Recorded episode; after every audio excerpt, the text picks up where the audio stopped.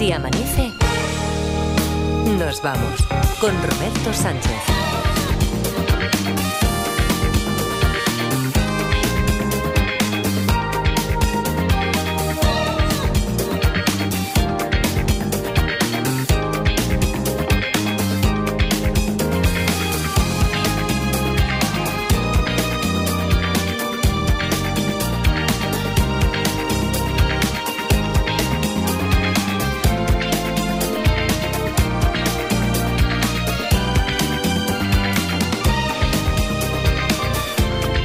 4 y 4, 3 y 4 en Canarias. Saludos, señoras, señores, ¿qué tal? ¿Cómo están? ¿Cómo estáis? Muy buenas noches, bienvenidos, bienvenidas y felices madrugadas de radio. Edgarita Parda, ¿qué tal? ¿Cómo estáis? Hola, buenos días, Roberto, fenomenal. Buenos, días, Robert. Buenos días. Tenemos una historia aquí hoy de, de momento, de entrada, no hay preguntas y respuestas, a no ser que resolvamos, quiero decir, no hay así, para empezar, a no ser que resolvamos la historia cosa que yo creo que, que puede suceder antes de que sean las 5. Es más, aquí en, e, para los que estáis viendo, en esta hoja, ya está, aquí está la solución. Por ejemplo, que la ha enviado una oyente en un correo electrónico. Así que eh, cuando llega a través de redes sociales, del correo electrónico, no quiero decir que no haya llegado también a través de, las redes sociales, pero claro, si digo que también está la solución en las redes sociales, entonces la gente se... Eh, a través del correo electrónico sí que llegó, a ver, os escucho habitualmente en el podcast, ta, ta, ta, y nos lo ha enviado esta misma noche. Pero a ver qué dice más abajo. Pues eh, no, dice, no, no. dice, y esta es la solución que creo eso, podría eso. corresponder con la historia. Y yo digo, pues sí. La historia que tenemos abierta, a ver, 900, 100, 800 y también a través de el correo electrónico, a través de Facebook, de Twitter, de YouTube en alguno de esos casos nos sigáis en vídeo o no. Pero en los comentarios, por ejemplo, de YouTube también están colocando y están escribiendo conjeturas interesantes sobre la historia esta de un ladrón con patrón. es la historia, el título que le pusimos a, a este enigma. A Benítez, que sabemos que es el inspector Benítez de la vieja escuela, es trabaja, un perro viejo. Perro viejo, eso es, sí. que, que, tiene sus métodos no, no, muy ortodoxos, que diría la sinopsis de la película donde, donde participara Benítez o del libro, ¿verdad? Unos métodos muy particulares del inspector Benítez, poco bregado así en la, en la vieja escuela de la policía, de los bajos fondos, etcétera. Bueno, pues a Benítez le escamaba que fuera tan buena. Aquella analista que le habían fichado, analista de datos, para el grupo donde, donde él trabajaba. Que es como una consultora, ¿no? De estas que a veces trabajan en la radio, que te dicen, mira, tienes que poner más música. Sí, menos que sí lo que pasa es que estos consultores, eh, los de la radio habitualmente son consultores externos y los analistas de datos son del cuerpo propio de la policía. Es decir, ah. que vería como agente, lo que pasa que... O sea, no, no venía a dar por saco. No. Bueno, eh, no, que no estoy diciendo que los consultores no, de por saco, no, no, ¿eh? no, a ver, no se me malinterprete. Es que no, yo al menos particularmente no sé la barrila que dan los consultores porque aquí en esta casa no hemos tenido nunca así consultores. Aquí no trabaja, trabajamos más por la sensación, por el pálpito, por el eh, tú a tú que tenemos del día a día con los oyentes, que no por lo que nos digan los, los consultores. Aquí en la SER no. No, no hay... yo, yo, no hablo por la SER, yo hablo por, ya, otra, por, eso, por, por eso otras digo. cosas que me han contado sí, sí, gente sí. que ha trabajado en otras radios. Claro, claro, claro, claro. No, esta analista era era miembro de la policía. Sí, sí, sí. ¿Sí? Lo que pasa es que llega allí a la comisaría, al grupo en el que trabaja y dirige Benítez, y dice, estos, estos, los analistas, ¿qué van a saber los analistas? Me toquen las narices. Entonces dice, voy a poner la prueba. Y le da de el ladrón más escurridizo que tienen y el que mejores botines se llevaba, le da estos datos, le oculta otros. ¿eh? Para, dice, mira, sabemos que actuó el 27 de febrero en Madrid, el 30 de marzo en Aragón, el 11 de mayo en Cataluña, el 1 de octubre en Castilla-La Mancha. La experta se queda plantada allí ante el mapa, consulta en el ordenador, en Google, mira el calendario, tal, y dice, ya está, la próxima vez será el 25 de octubre y o el 9 de noviembre en Andalucía. ¿Por qué lo sabe la analista? Eso es lo que tendríamos que averiguar, 900, 100, 800.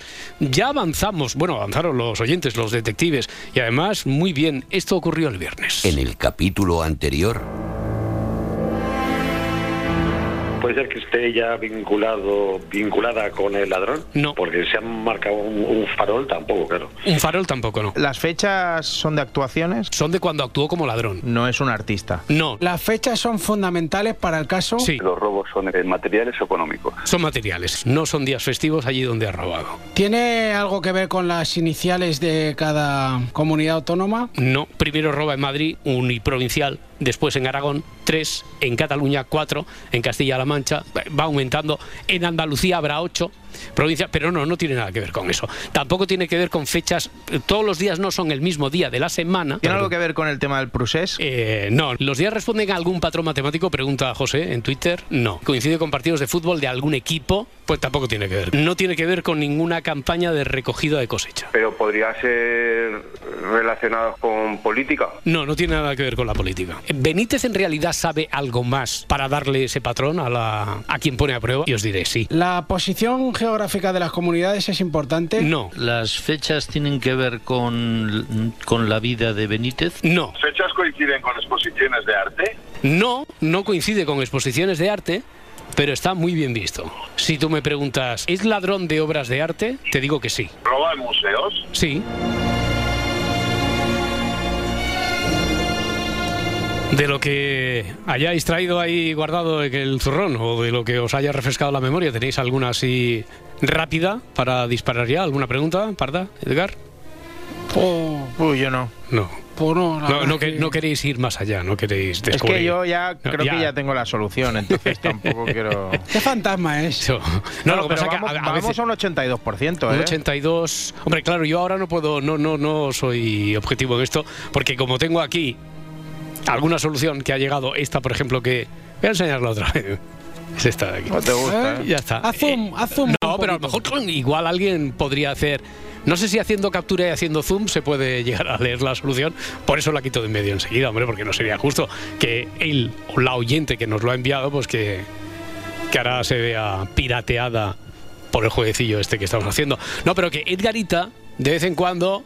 Dice, yo creo que sí, pero se nota muchísimo cuando estáis, ronda- cuando estáis rondando la solución y no queréis hurgar un poquito más allá para no quitarle el protagonismo a los, a los oyentes. Y cuando, como es el caso ahora, Edgarita confiesa, no tienes ni idea. O sea, tú dices el 82%. Ah, bo- boquerón, boquerón. Pero boquerón, boqueronazo, totalmente hoy. O sea, no tienes. Yul desde medio campo soy. Me estoy tirando un triple, pero... Totalmente. Bueno, eh, primer detective. Como cada día en intervenir tiene un número para el sorteo. Empezamos hoy la lista que está en blanco, salvo, claro, quien nos ha enviado la solución hace ya un ratito. A través del correo electrónico, los que nos enviáis propuesta de historia a detectives.cadenaser.com. Ya sabéis, los que hagáis una buena pregunta, una buena conjetura aunque no encaje, los que solucionéis la historia, con todos esos números vamos confeccionando la lista y a final de semana sorteo para conseguir una plaza en la final mensual de febrero. Venga, un ladrón con patrón. Empecemos. Si amanece, nos vamos.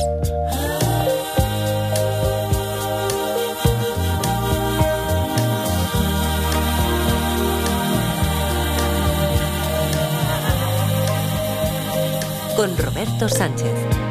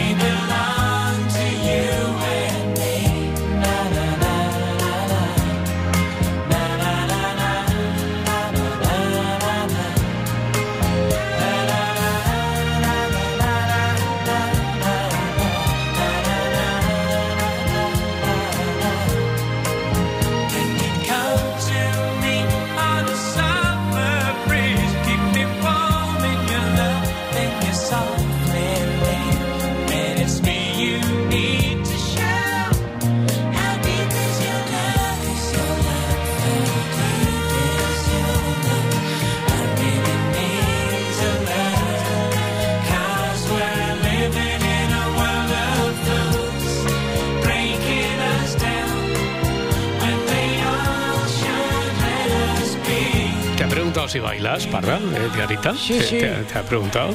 Pero Me ha es que dicho- la, la Parra es más formal de lo que parece y no quiere... Sí, le he dicho como... No quiere perder las formas ahí delante. Como, como sabe que hay una cámara que os está enfocando ahí en, Radio Barcelona. ¿Y, y cómo- qué te ha dicho? Que, que, que no, que ella de servicio no baila, ¿no? No, le he dicho, bueno, como decía el chiste antiguo, bailas. Ya, Me no, ha dicho, sí, digo, pues eso, que te diviertas. Ey, ey, los chistes antiguos que, que empiezan eso- con el bailas. Bueno. ¿eh? Eso Hay entra muchos, como cuchillo en mantequilla, Hay, ¿eh? hay muchos, hay muchos, ¿eh? Antiguos que bailas. Sí. Y tu amiga, y esa, bueno, hay, Sí. hay muchos, hay muchos. Ese- está pedida, ¿no? Pues ese me encanta, ese era de mis prefes, ¿eh? Bueno, me, me Bueno, espera esta, que esta era una de las canciones de las prefes, de, de los lentos. Este. How Did Be Be Your Love. Eh, de los, Vaya los bajona lo de los lentos, ¿eh? Yo no ¿Por lo he vivido del todo porque estás ahí de, la discoteca tal y dices, bueno, que ahora no. vienen las lentas. Yo sé que Ya. era para el refriegue. Sí, hombre, pero, pero que había mucha gente que estaba esperando esto, estaba esperando Sí, ya lo los lentos. sé, ya lo sé, que Claro. sí, sí, ya lo sé. Yo cuando en los años 70 íbamos al casino de Rubí y, y ponían los codos delante las En- en muchachas. los me años acuerdo yo. 70, en los En años el año 71 iba yo. Pues si y- tú no habías nacido en el año 70. Bueno, pero me lo ha contado tantas veces mi madre que Ah. parece que lo he vivido. Vale, vale, vale, vale. Pero, pero había, había alguien que se quedaba desparejado en, en- Sí, en la hombre. ¿Y claro, siempre, siempre, miraban siempre. al techo. No, hacía- hacían que no querían bailar, o hacíamos que no queríamos, no, que no. y que las madres se sentaban lentos- alrededor. Ah, eso ya no lo he vivido, eso ya la dolo a lo mejor sí, pero... Hombre, si lo ha vivido. Con una escopeta.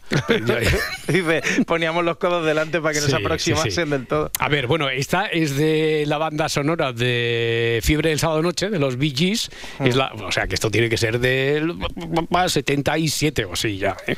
Pero, que te la, de- te la firma Take That también, ¿eh? Que También, rollito también, también. Es que yo creo que tenía la duda si la versión que teníamos en la lista de Si amanece nos vamos ser en Spotify, si era, mira, sí, esta es de 1977, no me falló la memoria, que tenía la duda si la versión que habíamos puesto, que teníamos era de Take That o esta, era esta original de Bee Gees y es esta, la, la original, la que Ah, teníamos que que, la ahora... hacen de verdad, Take That. Que sí, que sí. Sí, Ah, vale. Ah, sí, mira, pues va- ah, sí, vale, sí, vale. sí, sí, eso es. Me- dudaba también en si era New Kids on the Block o Take That, pero no, es Take That, sí, los que hacen una, una versión que no está... es- Cantaban bien. bueno, oye, que, que es bastante, bastante fiel a la original, Sí, a esta de los sí. Bee Gees. Bueno, oye, con todo eso, 900, 100, 800, Francisco de Murcia es el primer detective que se atreve, el que tiene un número ya, el primero en conseguirlo aquí en directo para el sorteo de esta semana. Francisco, ¿qué tal? ¿Cómo estás? Hola, muy buenas. Buenas muy noches. bien. ¿Cómo va? Pues bien, un poco desvelado Sí. y nada. Y, y orientado pues, con la historia, eh, ¿crees Sí. que tienes algo que puede encajar en la solución? ¿Preguntas para tantear? ¿Tú qué crees que manejas ahora mismo? Pues creo que tengo la solución, No pero voy a empezar haciendo preguntas. Vale. Mm. Eh, a ver, la primera pregunta sería, eh, ¿las obras de arte que se robaban eran pinturas? Sí, Vale, eh, de pintores españoles o que hayan vivido en España. sí. Vale, pues entonces eh, creo que el patrón que descubre la analista... espera un momento, espera un momento. Sí, Espera un momento. Pues, eh, yo creo que tú ya tienes la solución, es decir, que yo creo que te vas a llevar dos puntos. Que- creo, ¿eh? Pero. Sí, sí, sí, sí, eh, no, está antes de que remates del todo. Es que yo antes que he hecho la broma de. Tengo aquí un correo electrónico que no he dicho que firma Cristina. Y justo la siguiente detective coincide que se llama Cristina. Imagínate que es ella la que nos ha enviado hoy a las 12 y cuarto. Dice, el pasado viernes por la tarde escuché en podcast el programa, creo que tengo la resolución del caso, me gustaría poder llamaros esta madrugada, pero no sé si tal, por si acaso os lo envío y nos ha remitido aquí el correo electrónico. Cristina, ¿qué tal? ¿Cómo estás? Hola, buenas noches Roberto, ¿cómo estás? Muy bien, ¿eres tú la del mail, la que nos ha enviado la solución Sí, del caso? os he enviado el mail esta noche, sí. Vale. ¿Seguro, no? Sí, sí, hombre. a No nos ver. hagas el lío. No, sí, no, soy no. yo, soy yo, soy yo, la parda, sí, sí, sí.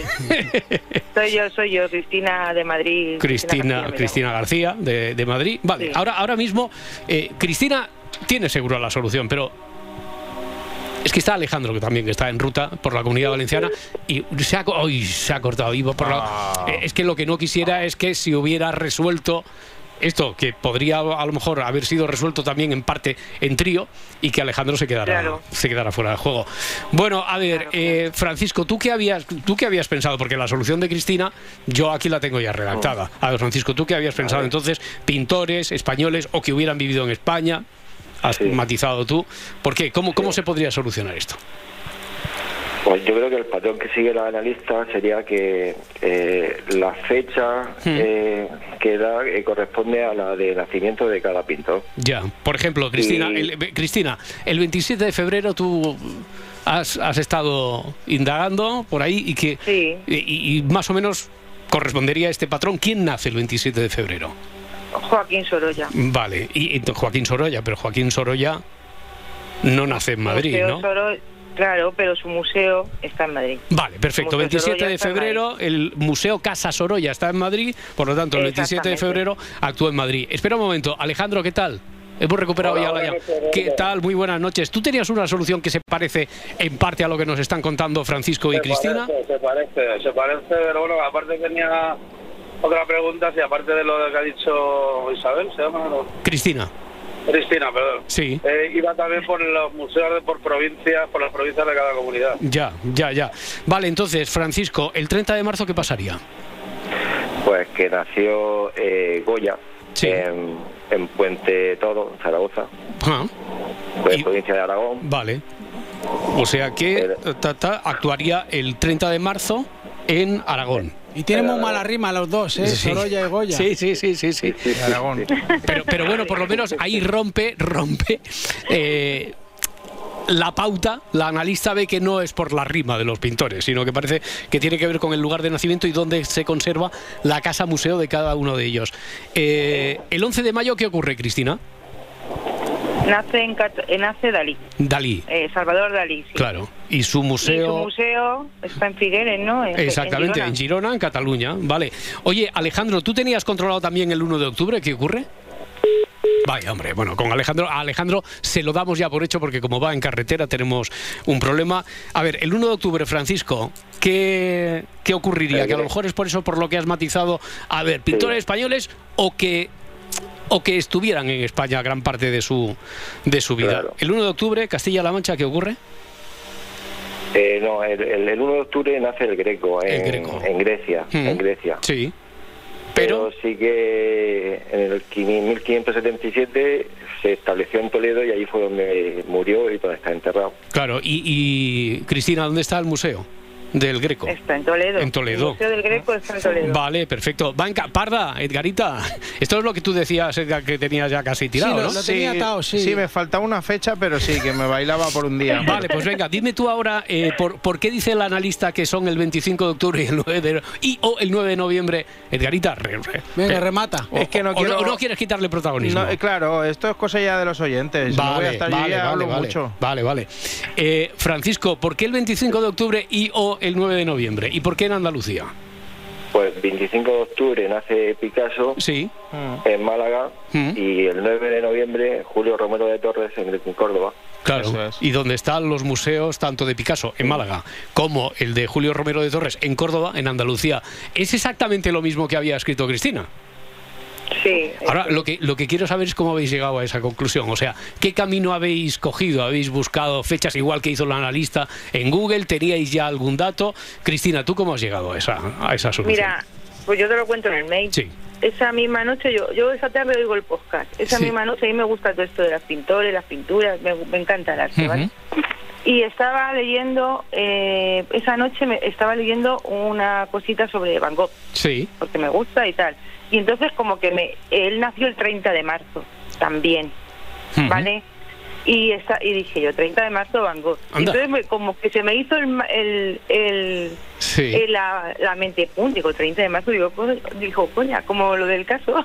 Exactamente, y yo me exactamente. pongo a buscar 30 de marzo. Y vas Van viendo Gogh. que can, can, can, que caen todas las piezas. Digo, y- pero Van Gogh no tiene nada que ver con, con Aragón, No. ¿vale? Y dice, hay otro, digo, a ver si va a ser a esto de las- la fecha de... De nacimiento. Pues sí, la Mm. La cabeza me hizo clic y dije, bueno, esto lo tengo que redactar yo tranquilamente. Ya esa misma noche me puse a buscar. Eh, Francisco, ¿a ti cuándo se te ha ocurrido o por qué? ¿Cuál ha sido la primera, la primera pieza que ha encajado aquí en todo esto? Eh, fue anoche y entre comillas por casualidad, porque me puse a pensar, a pensar, a pensar. Y eso de que no era festivo, que, que no coincidían en días de la semana, que tal y que cual, digo, bueno, vamos a ver. Bueno, Obras de arte, venga, vamos a ver, pintores, pum. Y puse pintores españoles. Y no sé, Goya. ¿Dónde? Me metí en Goya, pum. Iba Y encajando, ¿no? La fecha, y, y- y coincidió la fecha, digo, coño. ¿Qué va a ser esto? ¿Qué va a ser esto? ¿Qué va a ser esto?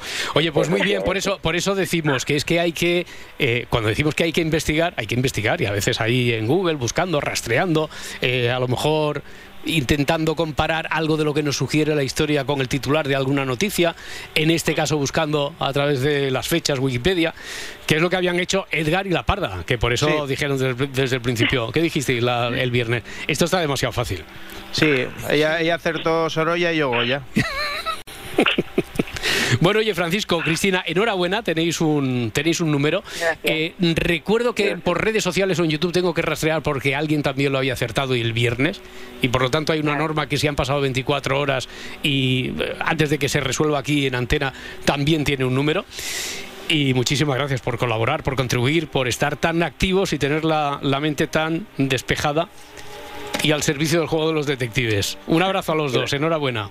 Un abrazo, muchas gracias. Hasta luego, hasta, ahora, hasta ahora. Bueno, ¿qué, qué ocurre ahora que ya tenemos resuelto esto? Ah, pues unas preguntitas, ¿no? ¿Sí? ¿Tú, tú tienes alguna pendiente por ahí o no? Yo tengo una pendiente, yo tengo un par pendientes, ¿no? Ya. ¿Tú tienes la de el león come gamba?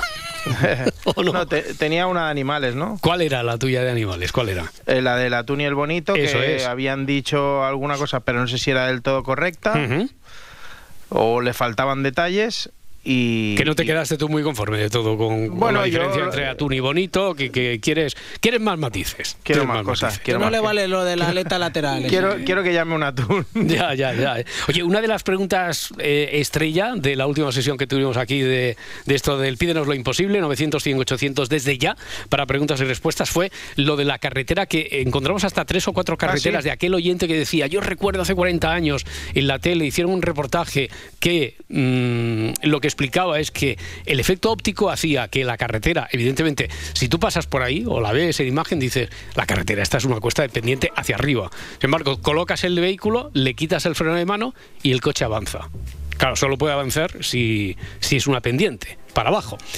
Eh, nos dieron dos o tres sitios. Sí, esto da para una recreación de cuarto milenio, ¿eh? Totalmente, totalmente. Nos dieron tres o cuatro sitios, pero mira, eh, Maika también nos escribió después a través del correo electrónico, dice, oí a Jesús de Madrid preguntar por esa carretera en algún sitio de, Granada, en la provincia de Granada.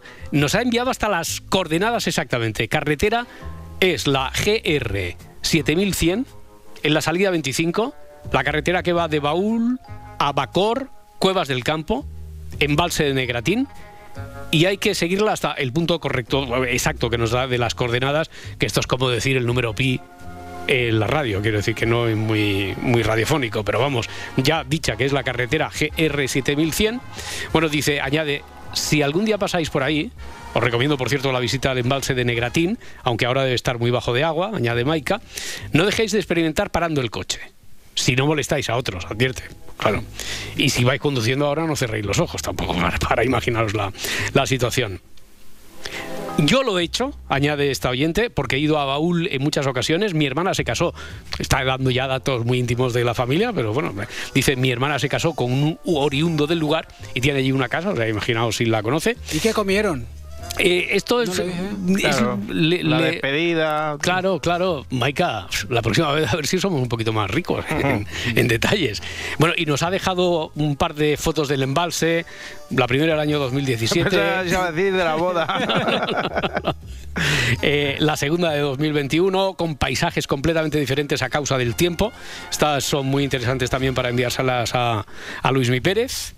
Y, y nada, que, que ya sabemos el punto exacto, uno de los puntos exactos donde está la carretera esta que provoca, que genera esa confusión por el efecto óptico.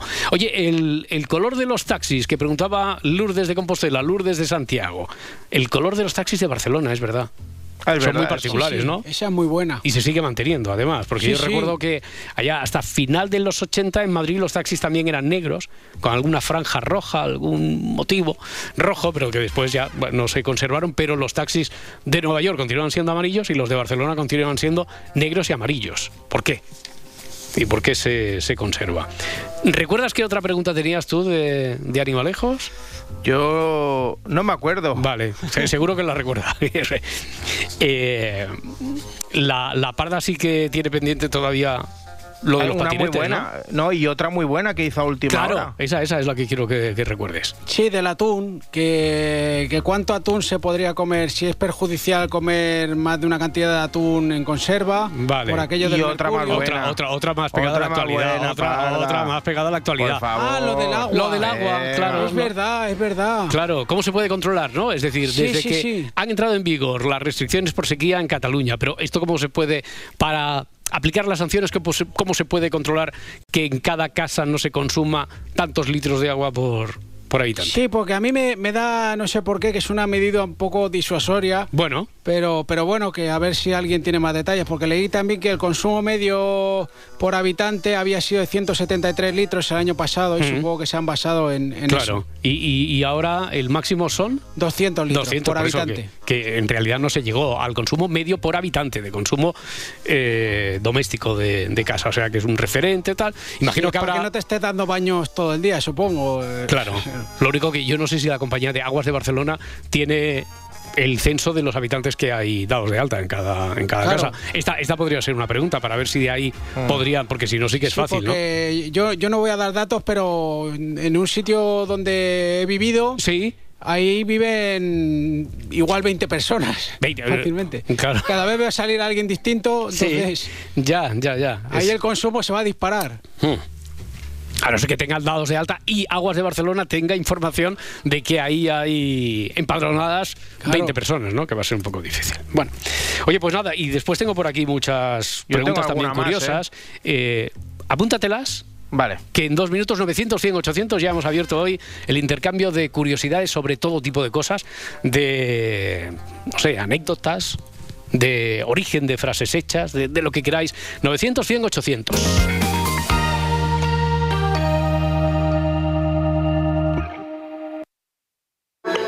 Sigue así amanece nos vamos en las redes sociales. Encuéntranos en Twitter, en Facebook y en Instagram. Salmerón no tenía miedo a nada, salvo a traicionar su conciencia. Por eso duró en la presidencia de la República 50 días. La historia siempre es otra historia cuando te la cuenta Nieves. Este hombre no creía ni en Dios, ni en el rey, ni en la madre que parió a ninguno de los dos.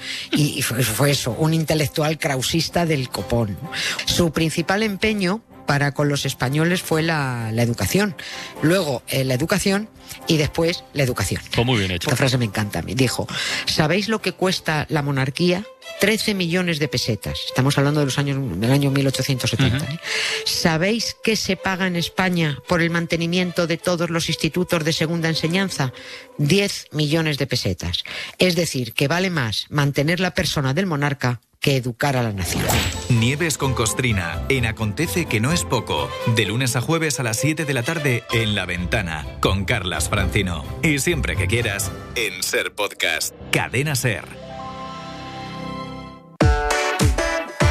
El humor está en la SER.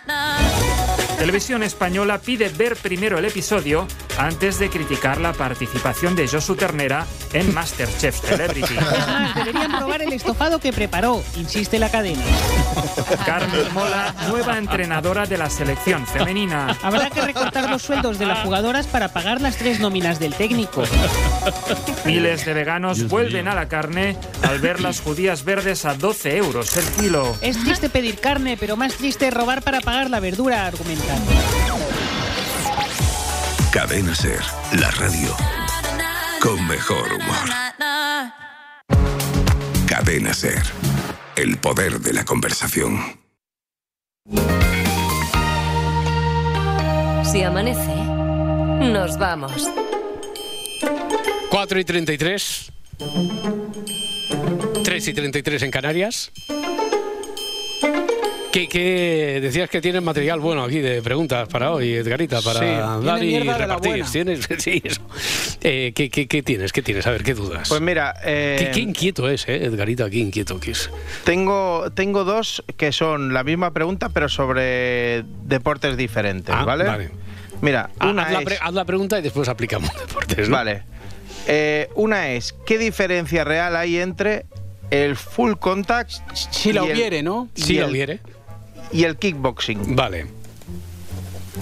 ¿Y la, y la segunda? Y la otra Contact. es la diferencia. ¿Qué daño hizo Van Damme eh, en los 80? Y la A- otra. A, varios, a varios. Sí, sí, que a lo mejor lo puede responder la misma persona. Sí. La- más allá del país de procedencia, ¿cuál es la diferencia entre el judo y el jiu-jitsu brasileño? ah, que, no es el un brasileño, ¿eh? Y el jiu-jitsu brasileño. Jiu- Jiu-jitsu brasileño. Sí, Y el judo. y Diferencia. el judo, la diferencia. Vale, Eso, vale. el judo y el fujitsu. Oye, eh, Pablo escribió. Hay ocasiones en las que recién levantados se te queda en la piel las marcas, las arrugas de las sábanas. Pero eso no ocurre siempre. Y eso no ocurre siempre incluso en la misma cara y en la misma piel. Sí que he observado que es muy habitual en niños pequeños. ¿A, a qué se debe? Porque, sí, no. Puede ser más carasábanas que otro. te, te llaman el carasábanas. Ya, ya, ya, ya. Eso, pues mira, lo pregunta Pablo. 900, 100, 800, Miguel de Zaragoza. Hola, Miguel. Buenos días a los tres. ¿Qué tal? Hola, Muy buenos Miguel. días. ¿Cómo Buenos estás, días, Miguel? Venga, vamos a aprender cosas. ¿Qué tienes? ¿Respuestas o preguntas? De- de- para empezar, ¿qué, qué tienes? Tengo una respuesta y una pregunta Vale. que me Eh. lleva de calle. Venga, respuesta primero. Bueno, la respuesta sobre el programa de televisión de el tramo de carretera y tal. Sí. Mi padre la- lo grabó en vídeo y es en la comarca del Moncayo.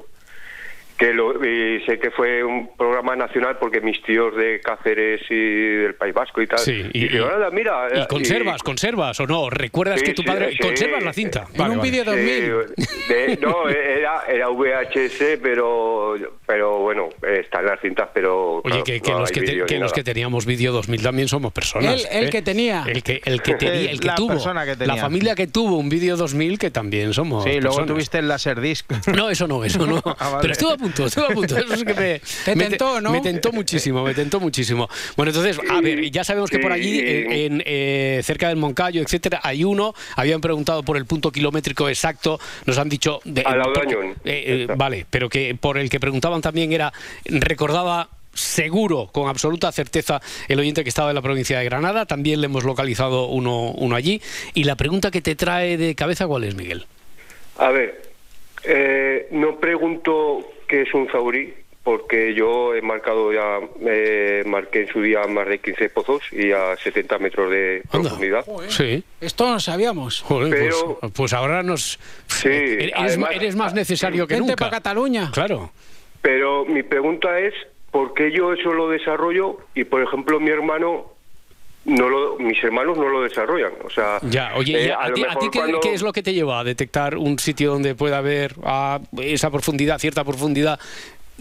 Yo, un pozo de yo, yo usaba las, las varillas de cobre y el péndulo. Sí, pero- Con las varillas detectaba la, Ajá. La beta Sí. y, y la anchura y con el péndulo la profundidad. Madre mía, y eso no, te, Eh, había- no te había enseñado nadie. Oye, eso. No, eso, eh, fíjate, eh, contraté, bueno, contraté que llamé a, a dos saurís para que me marcaran dos pozos sin Ujú. saber que yo lo tenía y, y, lo- y ellos me hicieron lo que yo luego hice a, a, las, a las personas que les marqué los. Hiciste y perfeccionaste, tienes que decir, Miguel, porque, ¿no? Sí, Sí. eh, que era pa- para que tú veas que eso es verdad, que no es un... Ya, ya, ya, ya, ya. Pues te, daba, te dejaba las varillas Mm.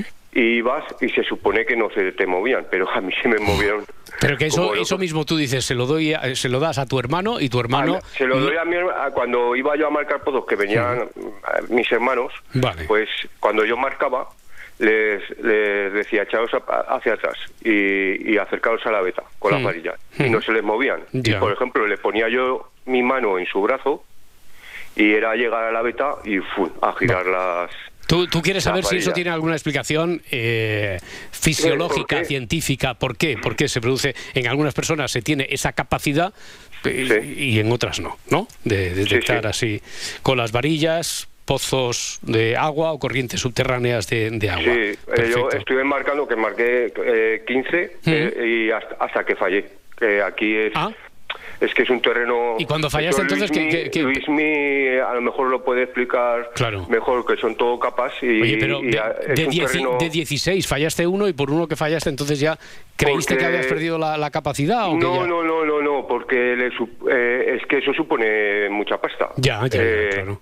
Eh, por ejemplo, eh, marcas y dices, está la beta a 70 metros. Hmm, y perfora Vale, 70 tiene- metros. Meten, meten la barrena y claro, si no si no sale agua, Hmm. cobran la mitad, pero la mitad pueden ser 20.000 euros. Ya, ya, y, y un agricultor normal y corriente, como a los que les marcaba yo, que, que era por, por, por- pues por compromiso, casi por compromiso. Hmm. Y imagínate que hubiera fallado. Claro, claro, y claro, claro. esos 20.000 euros a un, a un chaval joven que quiere hacer un pozo para poner, yo qué sé, Hmm. mil, mil olivos, pues 20.000 euros le pueden romper. Claro, y, y claro, cuando eh, a ese cliente, que era una empresa muy muy grande, que no le hizo pupa ni nada, que aún, aún, aún- lo intentó con tres auris más y no salió agua en, Mm.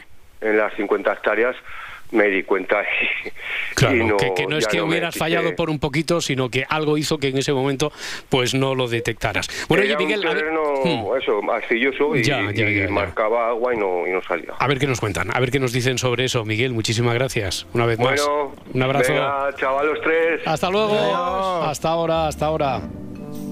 Aprender en jueves. ¿De dónde viene eso de aprender en jueves? Cuando utilizas una palabra, empiezas a repetirla, incluso colocándola en un sitio donde no corresponde. Y siempre habíamos puesto el ejemplo de la gente que a lo mejor dice, pues a mí me es inverosímil, en lugar de decirme es indiferente, ¿no? Y además, Eh, y si lo quieren decir, que le es inverosímil, que le resulta increíble. pues ya, oye, no, no, pero es en un contexto donde es, es evidente que lo que quiere, oye, ¿qué prefieres, esto o lo otro? Y a mí me es inverosímil, en lugar de me es indiferente. Esto como ejemplo solo, ¿eh? Pues Pablo dice, a ver, no puedo citar aquí a Corominas, pero es la explicación que me dieron. Atención, el jueves es el día que queda en el centro de los siete de la semana, de ahí la expresión, que está siempre en medio, como el jueves, y cuando se habla de alguien que está molestando también o que dentro de su discurso molesta una palabra, es incómoda y la coloca siempre una vez y otra vez, de ahí lo de aprender en jueves. Desde luego, esto no tiene mucho que ver con lo que nos dijeron en, un- en una ocasión sobre esto de aprender en jueves, así que no elimina ninguna otra posibilidad que nos deis de, de respuesta, pero esto es lo que tenía entendido Pablo. 900, 100, 800, estamos en el intercambio de preguntas, dudas, respuestas. Paco está en ruta hacia Almería. Hola Paco. Hola, buenos días. Buenos días, hombre, ¿cómo estás? Pues aquí vamos en marcha. En marcha hacia, hacia Almería, ¿por qué punto estás ahora mismo? Pues ahora mismo acabo de pasar desde Bailén en Jaén Capital. Vale, vale. ¿A qué hora Estoy está? bajando a- a- por aquí. Perdón, ¿qué? ¿A qué hora está? ¿A qué hora tienes previsto llegar? pues 7, 7 menos 10, 7 menos... Bueno, las 7. La hora de llegada es las 7. Las 7, las 7, las 7. Muy bien. Eh, ¿qué, qué tienes? ¿Preguntas o respuestas, Paco? Pues, vamos a ver, desde que yo me compré mi coche siempre me... La curiosidad, porque yo, todos los coches que he visto desde siempre, eh, por muy inferiores, vamos, por poca que hayan sido, han tenido su cuenta kilómetros y su correspondiente cuenta revoluciones, Hmm. No me equivoco, si no me equivoco. Pero el modelo en concreto, el Sara Picasso del año 2006, era pa- para atrás, no tiene cuenta revoluciones. Yo Mm. cuando me compré mi coche, me lo compré nuevo y vamos, yo no me di, no, no, no me di cuenta. A lo mejor tiene algún botón que le da y sale, Ya. que era una pantalla digital. Y digo, a lo mejor le da un botón y sale eh, cuenta revoluciones digital por otro lado. Pero que va, yo me, me leí el libro de Y ahí no sale. No sale. los no- modelos, anti- los modelos más antiguos. Luego ya en el año 2007 salió el nuevo. Y ya a partir de ese momento, ya no lo sé. Ahí no estoy seguro si lleva o no lleva. Pero del 2006 anteriormente Sí. no lleva cuenta revolución. Vale, y la pregunta entonces es exactamente si de verdad no lleva cuentas revoluciones o cuál es la pregunta, Paco. Sí, bueno, yo no, de verdad no, que no Ah. lleva. Que, ¿por, ¿Por qué? Porque si cualquier coche, por muy Sí. bajo que sea, lleva cuenta revoluciones y ese coche en concreto, ¿por qué no le...? ¿Te pareció extraño Pero- que no, que no Claro, llevara claro. esa prestación así tan, tan, tan básica? Y Bueno, otra preguntilla, sí, así a título de curiosidad solo. Eh, el Athletic de Bilbao es Athletic de Bilbao. Y el Atlético de Madrid es Atlético de Madrid. Es que muchas veces, eh, incluso ahí en vosotros, los medios de comunicación, muchas veces decís, el Atlético de Bilbao, yo creo que está mal dicho, creo, creo. Ya, pero tú, Eh, tú, tú has que- oído a muchos aquí en esta casa decir Atlético de Bilbao o Athletic Club de Bilbao. Ah, al- al- Athletic Club de, Athletic Club de Bilbao creo Sí. que es lo correcto. Sí, por eso, por eso. Pero ver, tú, de- que- claro, pues ya está, tú lo tienes clarísimo, ¿no? Que, que una cosa es Athletic Club de Bilbao y otra Atlético de Madrid. Tienes Vamos, claro que es lo así. tengo, lo tengo claro, pero quisiera que me lo corroboraran si Vale. es de verdad así. Vale, vale, vale. Algunas veces hasta en medios de comunicación se confunden. Ya. Digo, a ver si yo estoy... A de hecho, si- aquí en mi pueblo tenemos la peña de Bilbao más antigua de, de Andalucía. Sí, puede llamar a alguien del Atlético Bilbao a ver si. No, si de la- O de- Pero, o del bueno, Atleti. Pardano, Como- Pardano como- para alguien más. Como, como digas que va a llamar a alguien del Atlético o del Bilbao o del Atlético de Bilbao, van a ir a por ti, parda. O sea, no, no. Sí, sí, ¿eh? por eso lo digo. Y con toda la razón del mundo. Bueno, Paco, a ver qué nos dicen entonces respecto a esa otra curiosidad, ¿de acuerdo? Pues muy bien, muchísimas gracias. Muchas buen gracias. Igualmente, Adiós. buen viaje. Hasta ahora, hasta ahora. Eh, tengo por aquí una respuesta sobre lo de la principal diferencia entre el full contact, responde Mercedes en Twitter, y el kickboxing. Dice que en este último se permite realizar golpes de tibia contra los muslos de las piernas del adversario, más no directamente a las rodillas, añade. Lo que generalmente se llama patadas bajas. Y que en el kickboxing no se permiten los barridos a los pies. Anda. Bueno, dice, a ver, me acabo de dar cuenta que esto no está bien redactado porque tal y como está escrito se refiere en todo momento al kickboxing. Es de Wikipedia. Mm, Mercedes. Ah. es de Wikipedia, Claro. no, no te, no te- Oh. Ahí ya habías ido tú, ¿no? A Wikipedia, Edgarita. No, claro. porque yo quería la surprise. a La ver surprise, si- la surprise. No, no, esto. Ahora se ha dado cuenta y dice, esto está mal redactado, esto es de Wikipedia. Una cosa es preguntas y respuestas, si amanece nos vamos. Claro. cosa, Wikipedia, Wikipedia. Quiero que nos llame un maestro. de- Wikipedia. Entrad en Wikipedia y buscad. Que llame Van Damme. que nos llame Van Damme directamente, que, que él era más de full contact. Claro, 14 para las 5, para las 4 en Canarias. Lo que preguntaba aquel oyente sobre eh, por qué, siendo el mismo cuerpo, por qué se dice, esto pesa más que un muerto. ¿Por qué, si- ¿Por qué pesa tanto un muerto? Dice, a ver, la persona a la que acarreas... Si Por el está- ataúd, ¿no? No, no, no, solo la persona, sin ataúd ni nada. Ah. Dice, a la persona a la que acarreas, aunque sea instintivamente colabora. Se agarrará más o menos, Mm, pero algo, algo ayuda. Reparte su peso en diferentes puntos del porteador. Pero que si se trata de un peso muerto, desde luego esa posibilidad no existe. Por lo tanto, hay que levantar todo el peso real y por lo tanto de ahí la diferencia que se diga esto pesa como un muerto. Antonio desde Sevilla 900 100 800. Hola Antonio. Antonio a la una. Antonio. Buenas noches. Buenas noches, ahora sí, cuéntame.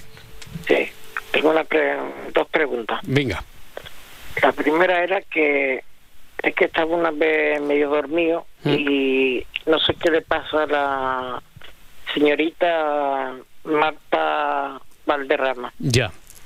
Yo Ujú. escuché que algo así que no sé, pero como estaba con Morfeo y no... Estabas tú, con, está- estabas tú con Morfeo, estabas tú con Morfeo, tal, estabas medio Sí, dormido. entonces escuché algo de Marta, algo así, no sé si está pachucha o no sé, Ya. o si se ha ido como córcole, no sé. No, no se ha ido como Córcoles, no se ha ido como Vale, Córcoles. No, lo digo, a ver, nosotros ni entramos ni salimos, pero que como ya hay varias preguntas al respecto, eh, no hemos, eh, creo, dado ninguna explicación así clara a través del programa, porque ella sí que lo ha contado en las redes sociales, está de baja, está de baja, y cuanto antes se recupere, pues antes lo No. celebraremos y antes volverá al programa. Solo es Vale. eso, ¿vale? Muchas segu- gracias, y, Roberto. y la segunda, tenías una segunda pregunta, Antonio. La segunda es, ¿por qué cada vez que llegan, por ejemplo, las cuatro y media, Hmm. o las cinco, o las cinco y media, etcétera, etcétera, eh, tenéis que hacer un... Bien, tiene que el satélite reiniciarse o... A ver, ¿qué, qué hace el satélite exactamente, no? Si se reinicia. Porque siempre, pero no en esta emisora, sino Mm. en todas, siempre hay media, hacen un anuncio, una pausa, lo que sea, porque o bien se tiene que resetear, o bien configurar, etcétera, etcétera. Ya, tú lo que quieres saber es qué hace exactamente el satélite que tú entiendes que si se reinicia o se resetea o qué, qué narices hace. Correctamente. El satélite. Pues nada, un Muy bien. saludo a La Parda, a Jerga y a todo el mundo. ¿Eh? Saludo, eso no te lo habían llamado, ¿eh? Sí, Gergar. hombre, mi abuela me llama así. Ah, sí, Gergar Sí, te llama sí. tu, tu- tu Sí. abuela. No, pero digo, aquí en Antena no había oído No. yo. El Garitas. Sí, pero me gusta, Garitas, ¿eh? Jerga, eh, además Sí. que como tiene una manera de hablar así curiosa, pues Hombre, el, lo el de Jergas, el Jergas, Elitas, oye, pues una más, una más. Sí. Que- que r- lo que me da rabia en esto. Antonio, muchísimas gracias. A usted. Un Adiós, abrazo, Antonio. hasta luego. Lo que me da rabia en este momento es que no se lleve mucho lo del correo postal, porque podríamos hacer una colección de, de sobres, de cómo eh, podríamos pedir cartas para el Garitas. Mm. Lo, han podemos pedir, ¿eh? A mí me han llegado a llamar, o sea, de, de Edgar me han Mm. llegado a llamar Star. pero no porque sea una Como el de estrella. Juego de sino- Tronos. sí, pero- Ned Stark. Ah, Star de Edgar Star. Star. Han- han pasado a Star a- Eh, aquí tengo, por ejemplo, un correo que sigue dando. Sigue dando recuerdos para Clar Ita. La, la niña, la niña esta, Ay. la fantasma que está por ahí. Ay, la niña. Ay, Ay, hace, un ratillo he visto una sombra. No hay nadie, ¿no? No, déjate, que hoy están no. moviendo cosas en el teatro. Vale, y- vale, vale, vale. No, es que no, no hay nadie, ¿no? Ahí en Radio Barcelona. He visto como una, como una sombra. Qué raro, además, porque las luces que están a vuestra espalda son luces son, son luces cenitales, ¿no? Creo recordar, de ahí de Radio Barcelona. Entonces, No sé, pero es- eh, cenitales no sé, pero, pero me- del se, me techo sí. subiendo, se me está subiendo al cu- cuello otra ceni- cosa. cenitales no, pero del, del techo sí, ¿no? Y entonces es muy raro que yo haya visto ahí pasar.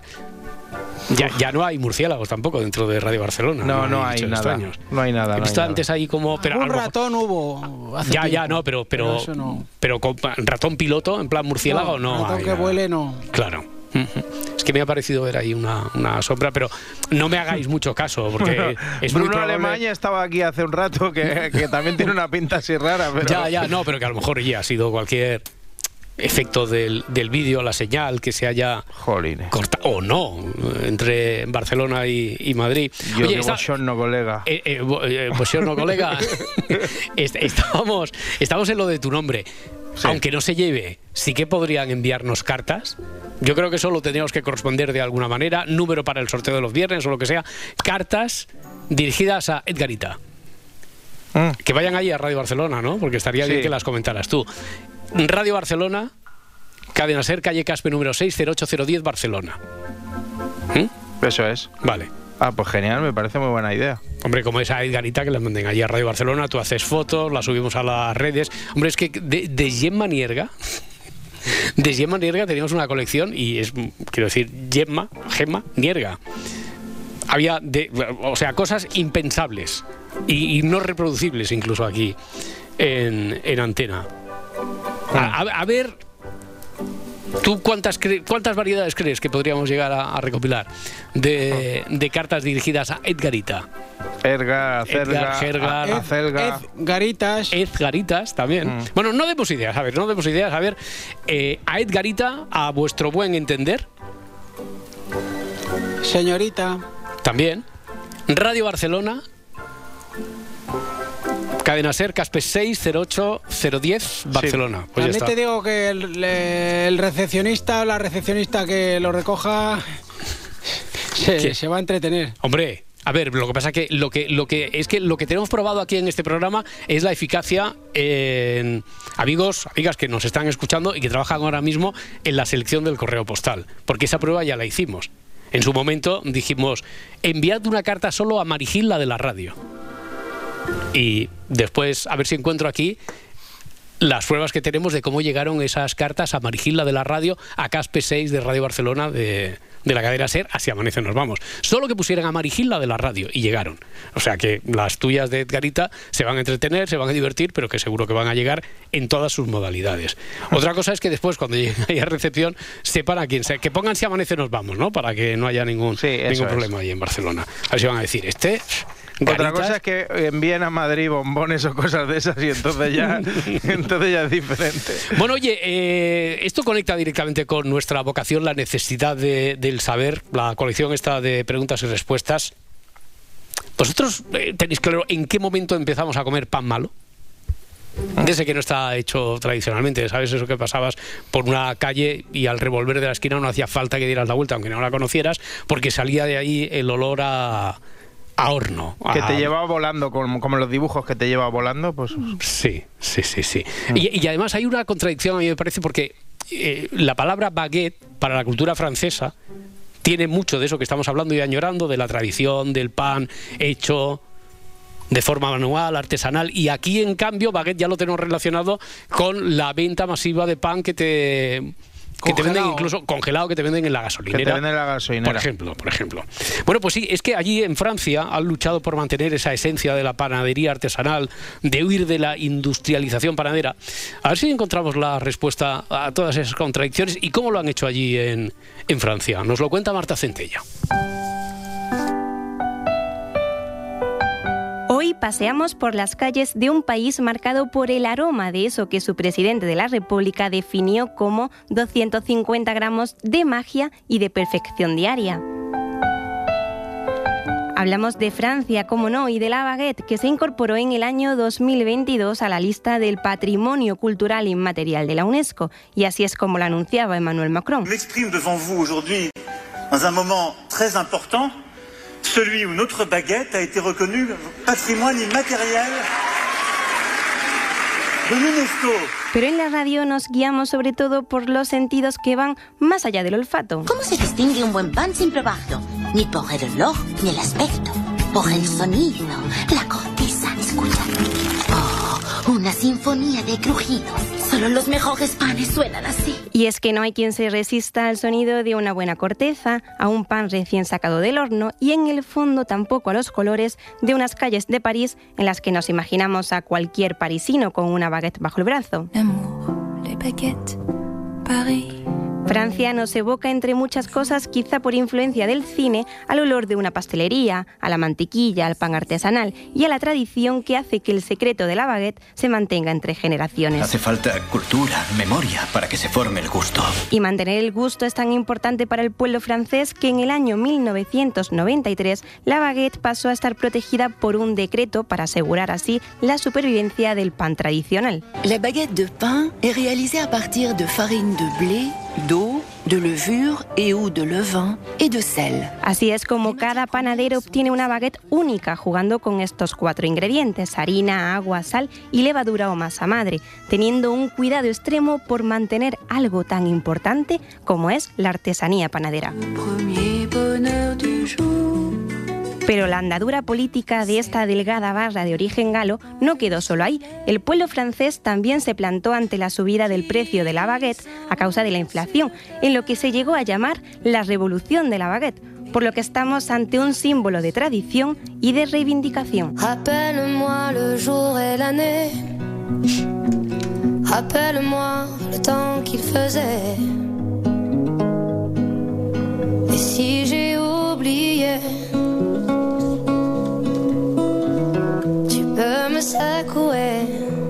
Para ellos la baguette es su tesoro y, y la conservan. Para nosotros baguette pues tiene otro, otro sentido, Para otro, nosotros la otro significado. Claro, por ejemplo.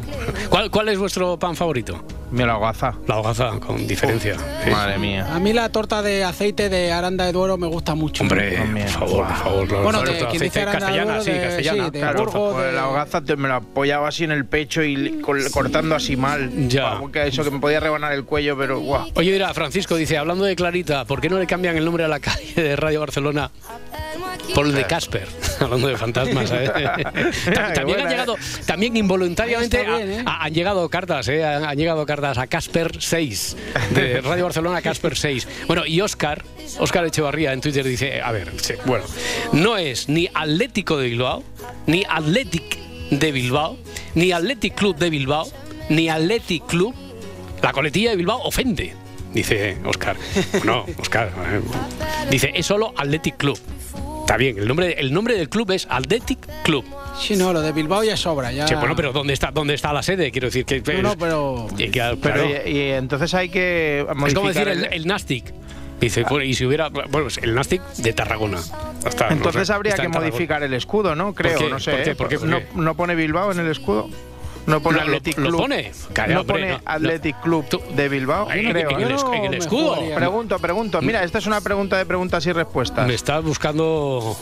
Yo pregunto, ¿eh? Me, no está, sé. me está buscando un disgusto. ¿Qué quieres? ¿Que lo busque ahora, inmediatamente? Hombre, yo creo que... Lo pone, lo pone en el escudo. No, no, yo lo dejo No, no, ahí. pues, pero- oye, Sí, sí, que lo pone, que si lo pone. pone abajo a lo mejor Bilbao, digo Sí, yo que a lo sí, mejor lo pone, se lo lo pone abajo. Ah, lo- vale. oye, Oscar, Y bien grande. A, a ver si os va a ofender el escudo, lo pone, lo pone ahí clar- claramente. Bueno, no, no entramos ni salimos, vamos a quedarnos con el buen sabor de boca de la tradición de la baguette. Ya está, ya está.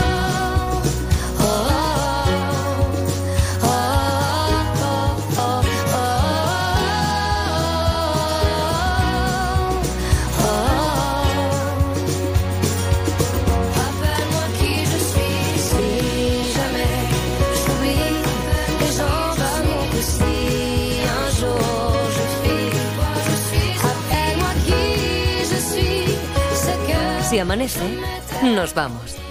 Cadena Ser.